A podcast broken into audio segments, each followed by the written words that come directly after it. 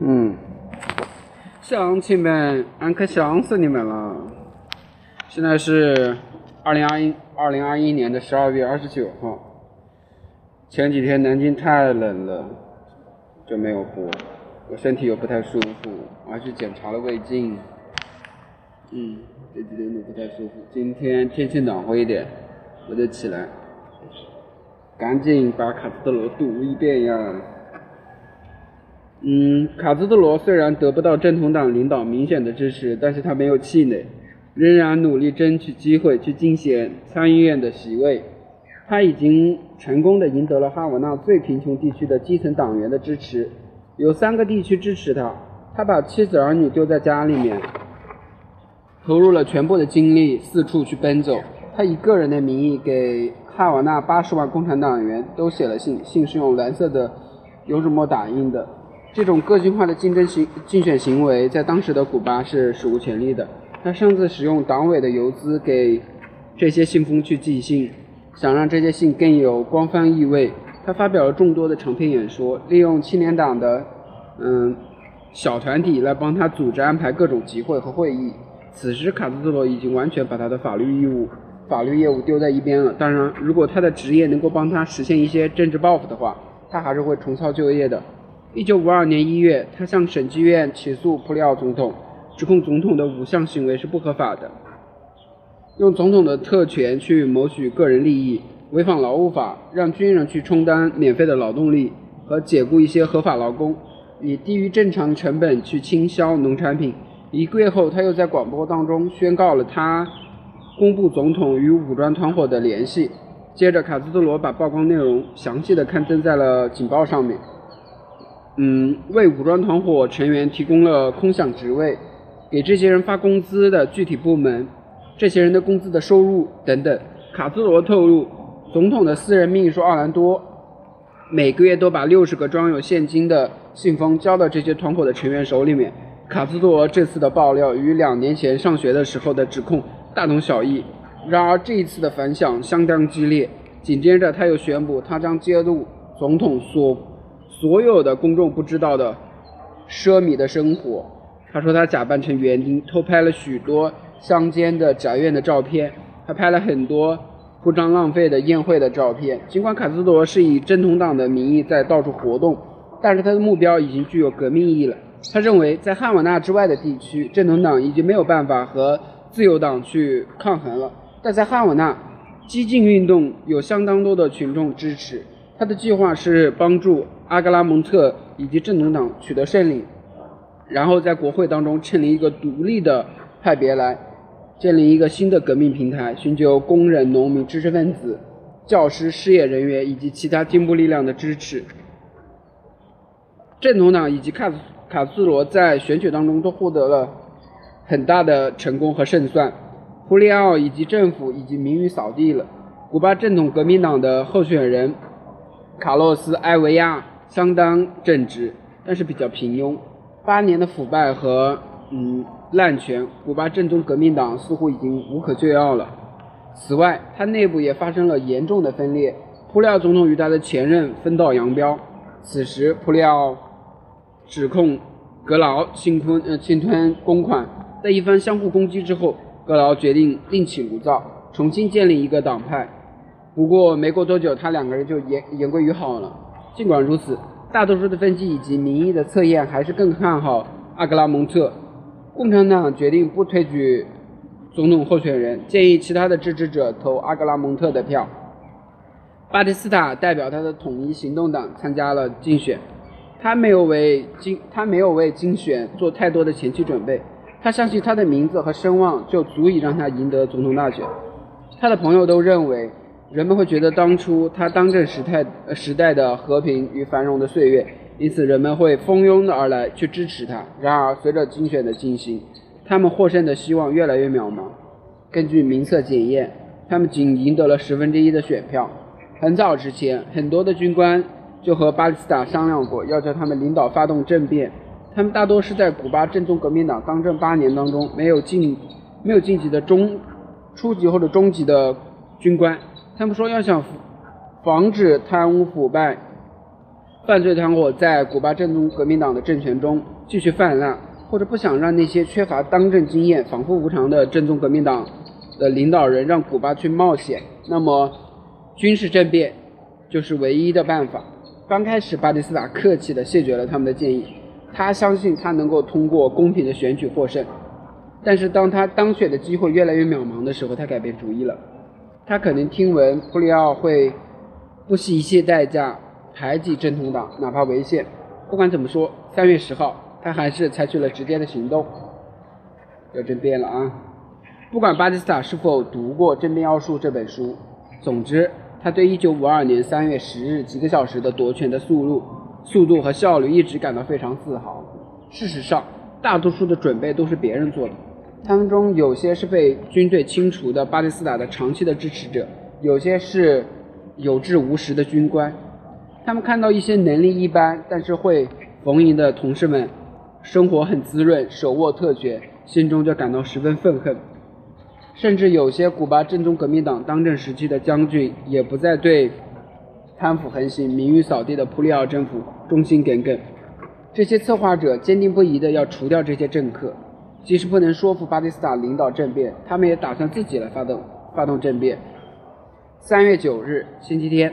巴基斯坦去汉瓦那东边的八十公里的马坦马坦萨斯参加一个政治集会。晚上，他回到汉瓦那附近的别墅。半夜里，三辆别克轿车偷偷地驶入了他的别墅。车里面坐的巴利斯塔六名现役军官和三名退役军官。车开到了哥伦比亚军营，这是个巨大的军营，古巴一半以上的军队都驻扎在这里。十九年十九年前。当时还在是中式的巴蒂斯塔就在这里策划了军事起义，军营的执行军官就是策划者之一，他把他们领到领到了营房里面，和他的合谋者一起指挥军营的四个步兵营开始行动。他们包围了高级将领的住所，迅速地逮捕了他们。总参谋长卡布雷拉将军的夫人在劝将军去抵抗，他说。老太婆，事情已经到这个地地步了，一切都完了。接到命令之后，参加政变的其他的军官控制了哈瓦那港口入口的拉卡巴纳指挥所，以及其他的关键的几个指挥所。中尉警官萨拉斯，他是卡斯特罗曾经嗯起诉过的，和他的另一个军官，称他们应该是为那些游行的身亡的工人死亡负责的。那个人就跟卡斯特罗有点过节嘛，控制了电话总局，他的手下窃听了总统府和政府办公室的通话。接下来几个小时，军队、警察涌入火车站、汽车站、嗯，机场、电厂、电台。因为你要政变的话，你首先要控制通讯。政变的第一要义就是要把大的那些广播台、电视，所有的对外通信你都要控制住。这样，你可以因为就你可以向民众发表，嗯，发表你在做啥，或者整个国家已经进入了什么样的状态，对外发言人是你，这样你就会获得民众的支持，知道吧？然后把主要的这些军事设施你全给它控制住，把电厂全控制住，自然就成功了。中央各部以及政治党派的入口都被封锁了，士兵拒绝任何人进入，警方手中有一个名单。名单上的政界人员以及煽动者全部被扣押，直到形势稳定下来。被逮捕的那些高级军官一声不吭地离开，但卡布雷拉将军的妻子，她明显比她的丈夫更加坚定，设法和女儿通了电话。女儿的男朋友随即给总统府打了电话，告知哥伦比亚军营发生的事情。总统府随即就向普里奥总统汇报了情况。听到消息后，普里奥总统从住宅乘车到了总统府，立即。召集顾问顾问团商议，总统府的官员设法了解其他军事基地的情况。马坦萨斯省以及拉斯维亚省的卫戍部队的将领都在电话中宣布效忠于总统。巴蒂斯塔从中尉军官萨拉斯那里了解到普里奥总统正在孤注一掷地召集军警支持，于是他派了一小队的人马到达了总统府，谎称要增加。增援警卫队，但警卫队怀疑这些士兵是来逮捕总统的，于是开枪打死了指挥士兵的中尉军官。后来，巴蒂斯塔派了数辆坦克包围了总统府，但很快就撤离了。这时候，大学生联合会的主席阿尔罗瓦率领学生们代表来到了总统府，强烈要求抵抗叛叛军。总统府普里奥总统回答学生们说，他一定会抵抗的，不过要忠，不过要从忠于他的卫戍部队那里调遣兵力。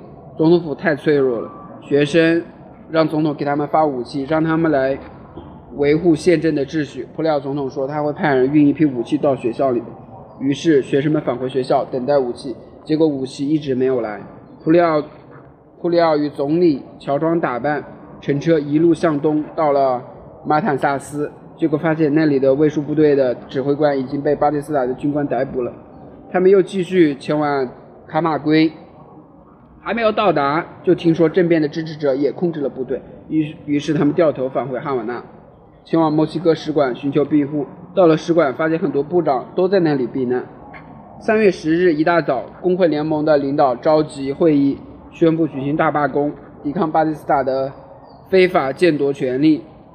只是由于社会混乱，混乱，同时也不够了解最新的形势，因此罢工的号召力没有多大反响。哈瓦那的大学的学生们聚集在校园里面，徒劳地等着总统许诺的武器。几名政治家以及组织安排前来反抗政变的工会成员也来到了大学，因此这里似乎是唯一可以进行抵抗的地方。大多数的哈瓦那市民都还在做自己的事情，似乎也没有觉得什么异常的事情发生过。三月十号的早上，菲尔卡斯特罗还没有起床，他的朋友雷内。罗德里格斯就到了他的公寓，告诉他政变的消息。他觉得自己很有可能是军政府逮捕的对象，于是戴上了墨镜，走过了几个街区，来到了他同父异母的姐姐莉迪亚的公寓里面。他想尽可能的躲起来，同时组织抵抗。他还在上大学的弟弟劳尔当时也在公寓里面。他立刻回到了学校。当警察。来到费尔卡斯特罗家里面搜寻费尔卡斯特罗兄弟的时候，他们只见他他们只见到米尔塔以及小的费尔费德利托，就是卡斯特罗的小儿子和大儿子，在利迪亚的公寓里面，卡斯特罗让罗德里格斯去哈瓦那大学，然后再去正统党领袖阿格拉蒙特的家里面去汇报情况。中午时分，电台停止了一上午都在播放的音乐。宣布组建新政府，成员主要是巴蒂斯塔1940年到1944年任期中任职过的官员。巴 巴蒂斯塔曾想找到一个德高望重的平民政治家，替他出面担任临时总统。就你不要太张扬，你可以推选一个傀儡在前面，替你挡住，你知道吧？这样就可以比较亲民。但很快他还是决定自己来当总统。新。新政府宣布了，他们已经结束了那个罪恶累累、贪污腐败的政权，同时还阻止了普里奥试图违法宪法的手权呃的手段夺回政权的阴谋。总统选举、国会选举将在一九五三年的十一月进行，在此期间暂停某些权利的宪法保护，包括工会的权利，包括包括工会罢工的权利，以及。参加党派政治的活动的权利，国会将会被解散，下次选举会重新组建，但国会议员还可以继续领薪水。这也很明显了。他说他解除掉一些宪法权利，那不就是为了保护自己吗？不让你罢工吗？也不让你开始进行政治选举吗？他直接把国会给解散掉了，那就是他想通过什么法案就通过什么法案。罗勒罗格。罗德里格斯回来了，他告诉卡斯特罗，阿格拉蒙特说，正统党将要谴责这次政变，只是不会采采取暴力的形式。他没有给党员特别的指示。听到这里，卡斯特罗气得暴跳如雷，满口爆粗，骂阿格拉蒙特是个懦夫。当他了解到巴基斯坦那么快的就清除了工会的反对力量时，他更加的愤愤怒。一些激进的工会会员被逮捕了。巴蒂斯塔接着又安慰工会联盟的总书记穆哈尔说：“之前的法律规定工会权利神圣不可侵犯，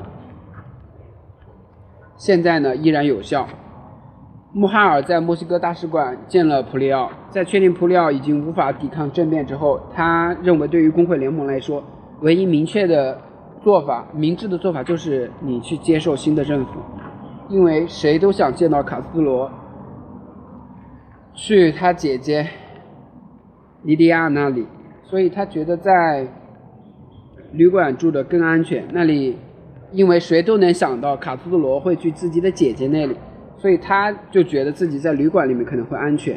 那里管吃管住，很便宜。他上学的时候就在那里住过。第二天早上，他和罗德里格斯坐车去另一个正统党积极分子伊娃吉梅内斯的公寓里面。吉梅内斯住在一个精密的中产阶级汇集的城郊。卡斯罗在那里花了两天时间，起草了一份公告，谴责巴蒂斯塔夺取政权。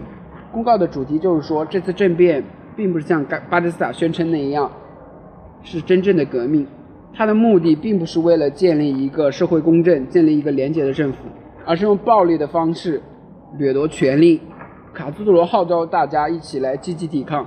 他说：“从古至今，总有很多年轻人为了推翻。”残暴的专制政府而不惜生命，他写道：“对于一个民族而言，沉睡时拥有的自由，而醒过来却是奴隶，再没有比比什么比这更痛苦的了。”罗德里格斯和伊娃基梅内斯把这份宣言带到了《警报》的报社，并说服了雷蒙刊登。以往别的报社都不会刊登卡斯特罗的稿子，但雷蒙照看不误。但是这一次他畏缩了。巴兹塔暂停了宪法的保护，实行了出版控制。雷蒙担心刊登卡斯特罗的公告会让他的报社关门。卡斯特罗找不到地方发表，就决定自己去印刷。在弟弟劳尔·卡斯特罗和另一名竞选活动中帮过忙的黑人的印刷工佩洛斯的帮助下，他给印刷机手印刷机的工人印刷了。五百份公告，每月每个月的十六日，正统党忠心耿耿的党员都会聚集在克隆公墓，在扎巴斯的墓前举念呃举行纪念仪式。政变六日后，卡斯罗和他的朋友利用这次纪念活动散发他的公告。正统党的领袖阿格拉蒙特也在场，但他说反抗巴基斯坦的斗争应该采用非暴力的形式，这把卡斯罗激怒了。他跳上一块墓碑，高喊着：“巴基斯坦用武力夺权。”我们将用武力让他下台。听到这里，许多人都对卡斯罗报以掌声，赞同他的说法。我们也和他一样，心中有些怒火，却无计可施。他们信心百倍地期待着六月份的赢得竞选，而如今理想破灭。然而，在正统党激进圈之外，卡斯罗极极端的雄辩没有取得多大的成果。这个国家的精神状态可以说是听天由命，无动于衷。而正是卡斯特罗，尤其是他心中的英雄扎巴斯，促成了这种精精神状态。多年来，他们无休止的诋毁普利奥政府，诋毁的不仅是其普利奥政府，而是整个政治机构，说他们肮脏腐败、任人唯亲、坑蒙屈诈、不义不公。而今，巴基斯坦真正的扫除了这些腐败的政客，卡斯罗又把旧的秩序描绘成自由民主的景象。相比之下，共产主义者倒是显得更加镇定了。他们谴他们谴责政变，但同时指出政变没有带来真正的变革，一切还是之前贪污腐败和正宗革命党政府一样。共产党人的回应很克制。这些这在有些人看来是一个信号，表明他们愿意和巴基斯坦合作，就像十年前一样。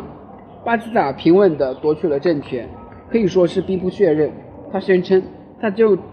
他这样做仅仅是为了掌握掌握信息，得知普里奥正在盘算或者找借口取消选举并延长延长任期。他承诺恢复1940年的宪法所确定的民主权利和自由。当时这些内容很大程度上是他自己制定的。他巧妙地利用了公众对于商界政府的失望的情绪，不断地挖掘人们见不得人的公众生活。不断的挖掘他们见不得人的公众生活和私人生活。他承诺要铲除正宗革命党政府中特有的暴力行为，并承诺继续履行政府的合约以及古巴的国际义务。二十个月之后，他将重新启动自由选举。有了这么多的解释和承诺，是否还值得像卡斯罗期待的那样，冒着生命危险去武力推翻新的政府呢？大多人都认为这是毫不现实的，更多的是不值得这样做。三天之后，巴斯塔巴蒂斯塔觉得已经安全了，于是他开放了一些政变时的政策。他接受了墨西哥大使的要求，给前总统普里奥发了通行证，允许他飞往墨西哥，然后从那里再到迈阿密。好几个重要的正宗革命党的政治家也逃离了古巴。留在古巴的政敌，包括正统党的领导巴蒂斯塔，都对他们威逼利诱。阿克拉蒙特被召唤到 S M S I M 秘密警察局的办公室，秘密警察局说他将受到严密的监视，如果他不听从新政府的安排，后果很严重。电台不时地播报各地省长、政府、商界、杰出市民支持新政府的消息，汉瓦纳商会以及其他的商业组织都表示。巴基斯塔政府以及巴基斯塔的计划推行的措施很正确。银行界表示，他们相信巴基斯塔会提供一个稳定良好的经济环境。天主教会的心情很矛盾，就个别的教士明确地反对巴基斯塔，大多数的政府官员都保留原岗，司法部门也是如此。当正宗革命党和正统党的领导到法院移交诉讼巴蒂斯塔违反了一九四零年的宪法的时候。法院驳回了他们的诉讼，说如今的革命是法律依据，就是法律依据。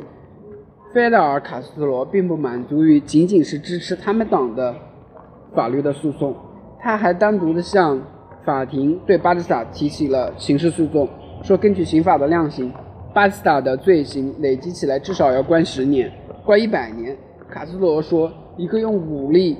获取政权，从道德和法律上都没有任何资格去谴责那些对他诉诸武力的人。他还对他还对许多部长都提起了诉讼，指控他们违反了巴基斯坦承诺的支持的劳动法。对于他的小打小闹，政府基本不予理睬，法院对他也是完全不顾，完全不屑一顾。这时候的古巴已经比较平静了，巴基斯坦对掌握局面信心十足。因为有些报纸，因此有些报纸也敢刊登一些反政府的活动，包括卡斯特罗向各个法庭提起了诉讼，而不会遭到政府的报复。政变期间，卡巴特斯塔曾经暂停了一些行为的宪法保护，到了五月份的时候，这些行为又恢复了宪法的保护，至少理论上是这样。国际社会的承认也进一步的稳固了新政府的政权。委内瑞拉、尼加拉瓜、多米尼加共和国的军事独裁者。首先正式承认了巴蒂斯塔将军的政权，接着更多的拉丁美洲国家以及欧洲国家也紧随其后，因为他们意识到古巴的实际控权在巴蒂斯塔的手里面。美国政府内部的讨论是是否要承认巴蒂斯塔政府，但讨论问题，但讨论的问题并不是在于新政府是否奉行民主，而是在于他是否会履行国际义务。可能会支持的态度，以及对共产主义的态度。虽然巴基斯坦在战争年代和共产主义合作过，但是美国政府相信，在新的国际的气候当中，他一定会走反共路线。巴基斯坦就是这个问题，迅速做出了保证。五月二十七号，美国政府不顾古巴两大政党的看法，正式承认了巴基斯坦政府。一九三三年。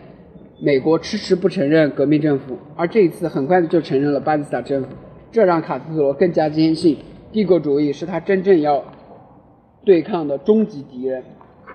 看得出来，卡斯特罗有时候可能私下对巴基斯坦的政权还是很满意的。很多年来，他一直都提倡通过革命手段获得权力，暴力推翻一个军事独裁者，其理由要比暴力推翻一个民主选举产生的。政府的理由更加充分，无论暴力手段多么有多么不尽人意，不尽人意。正如列宁所说，越糟糕的就是越好的。但问题在于，卡斯特罗对这次政变确实感到愤怒。他一直在要积极的争取进入国会，以求得一个众所周知的平台，借以获得广泛的支持来实现他的革命目标。在几个月的竞选当中，他已经可以公开拉票，在广播中做宣传。在警报当中阐述他的观点，而如今这些途径都不见了。他后来说道：“政变发生后，一切都变了。当时我在想，首先我们能回到那个以前遵守宪法的阶段，然而，他认为与正统党的合作没有意义。他觉得正统党几乎完全落入了一个软弱无能的中产阶级的自由党人的手里面。他说的就是阿格拉蒙特。他要与当初竞选结识的那些激进支持者组组建一个新的组织。于是，他创办了一个名为“运动党”的组织。他故意起了这个一一个很含糊的名字。这将是一个走双重路线的组织，有平民委员会，还有军事委员会，两者都被自己牢牢地掌控。平民委员会负责领导一些巴基斯坦政权不会干涉的政治活动，并通过地下报纸进行政治煽动。军事委员会负责筹备、训练、武装一支秘密部队，最终能够采取军事行动撼动巴基斯坦政府。运动党以包状结构进行组织管理。这种方式广泛的用于世界各地反对专制政权的革命运动中，包括古巴反对马查多独裁统治的革命。每一个细胞，也就是核心小组，大约十个人，他们不会知道其他小组的存在。对每一个成员、每一个活动知根知底的，只有卡斯罗本人。之前，卡斯特罗。与生活在哈瓦那的几个年轻正统党已经有了私交，那些那几名年轻人很快的决定用更有效的方式去反抗巴基斯坦，而不是仅仅徒劳的抗议。这群人的头目是从事汽车销售行业的会计桑塔纳的桑塔玛利亚和他的妹妹海登桑塔玛利亚。桑塔玛利亚和卡斯罗第一次长谈之后。就成为了卡斯罗忠实的拥护者，实际上是卡斯罗的副手。兄妹二人的公寓很快就成为了运动党活动的主要基地。卡斯罗是通过另外一个重要的运动党成员杰蒙杰西蒙塔杰西蒙塔内介绍认识桑塔玛利亚的。杰西蒙塔内是通用汽车的一名业务经理。卡斯特罗在参加竞选活动的时候，想把自己的旧车换成一个更加实用的车，因此。认识了他，莫塔内设法给运动党弄来一辆车。他的工作就是为秘密活动提供很好的掩护。卡斯罗要求他的追随者保持秘密，绝对忠诚。运动党成员必须生活简朴，不得酗酒，专心致志地去推翻巴基斯坦统治。运动党的纪律非常严明，言行不慎或者没有准时参加会议就会被开除。正统党的律师。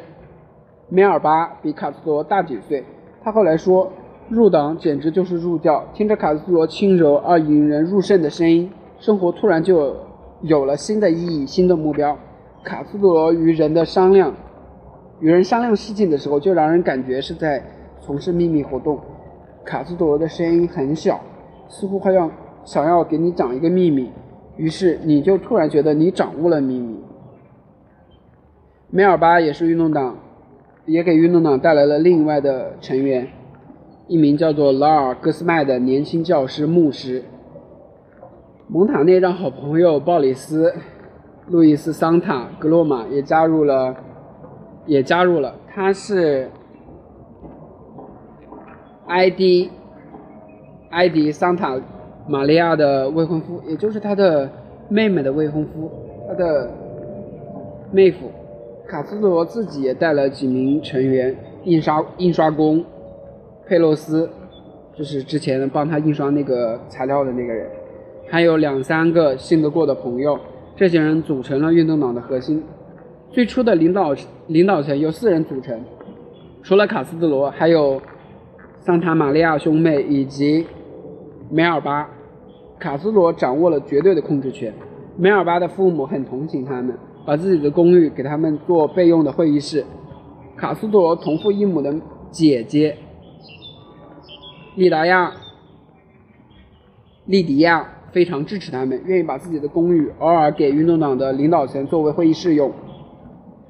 蒙塔内和桑塔玛利亚后来争取到了马里贡海区的滨海区的一个高档的办公室的使用权，这是他们最好的掩护。超过两两三个人的会议，卡斯罗从来没有在自己的公寓里面举举行过。今天有点小累呀，有点小累呀。二十九分钟，今天就到这里吧，好吧。然后后面随便聊一聊吧。接下来就是就是元旦了，元旦约着出去玩一玩。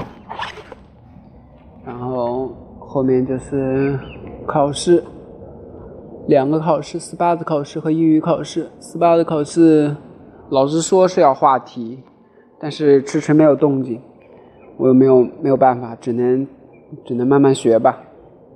前面看了几章，然后英语考试的话，反正英语考试就那样吧。也不会考得太差，平时分也够了，就慢慢写。还有什么？然后就是感觉我十几号就会放假，然后室友说大概会放四周，可能会放四周，那挺不错的，有个把月。我可能会在学校里面多待几天，等着等着停班。二十五号放假，我等他几天吧。反正我在家里面也是没有事情，还不如在南京待着。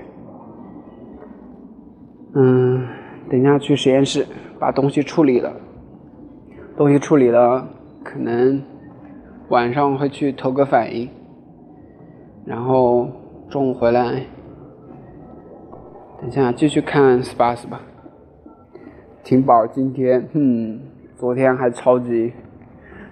不对，前几天还超级甜，嗯，昨天变回原样，可恶，变回原样，好吧，明天见。